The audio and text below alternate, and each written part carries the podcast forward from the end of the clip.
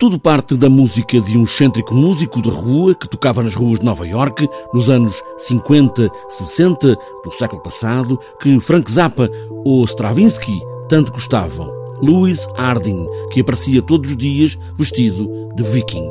Agora, João Nunes, que faz a direção técnica de um coletivo, a Companhia Teatro, e a atriz Kátia Terrinca também gostam muito e há muito que queriam fazer um espetáculo com esta música de Moondog, o viking de Nova York.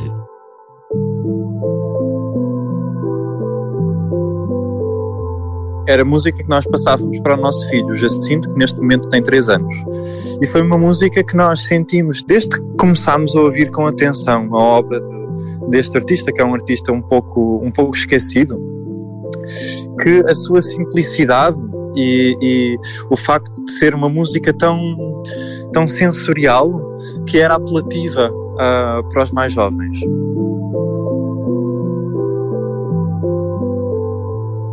A música para este espetáculo, para crianças, mas também para os pais, ou simplesmente também para adultos, é agora original, de Katia Sá, a partir da música de Moondog, e que também recria a ideia filosófica e poética de tudo isto, os direitos dos animais. Há uma cena no espetáculo que fala dos direitos dos animais, que é uma música mesmo do, do Moondog, um disco que é, o, que é o Heart Songs, em que ele fala de já basta direitos para as pessoas, queremos é direitos para os animais.